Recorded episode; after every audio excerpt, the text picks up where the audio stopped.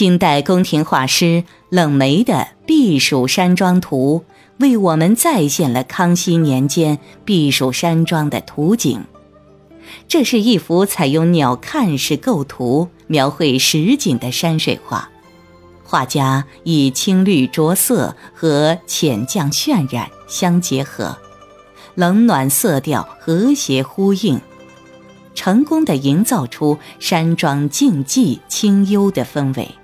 建筑物的描绘，作者在传统的工笔借画基础上，又巧妙地吸收了欧洲的透视法，并将二者融合在一起，从而更科学、客观地表现出建筑物的物理结构，同时也加强了画面的纵深感。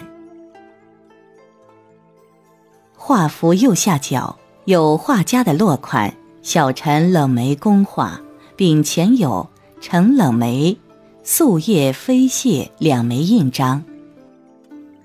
冷梅字吉臣，号金门画史，胶州人。他生活在康熙晚期到乾隆早期，曾在画院中供职，是一名宫廷画师。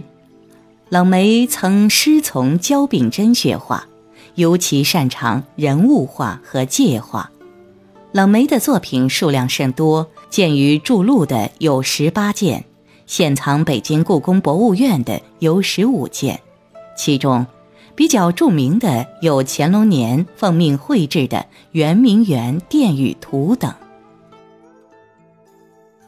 避暑山庄图画面的上部正中，前有乾隆御览之宝朱文方印，另外还有嘉庆御览之宝、石渠宝笈和宣统御览之宝等。可知此画绘成之后，一直存于皇宫之内。避暑山庄又名热河行宫，始建于康熙年间，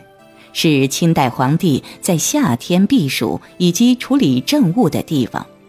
这里靠近蒙古，也是清代皇帝笼络蒙古贵族、增强民族感情的地方。山庄内的平原区经常搭建蒙古包。就是当年皇帝接见蒙古贵族的场所。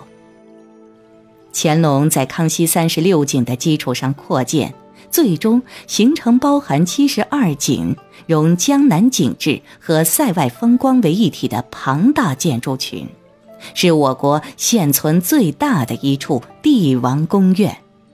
与颐和园、拙政园、留园并称四大名园。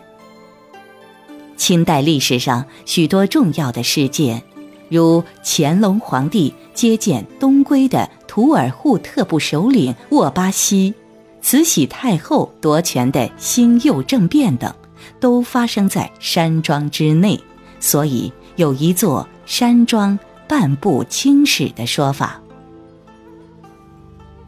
这幅画的绘制年代一直存在许多争议，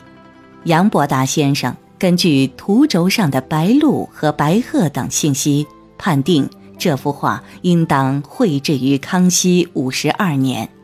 康熙皇帝六十大寿之前，是为皇帝祝寿而特意绘制的。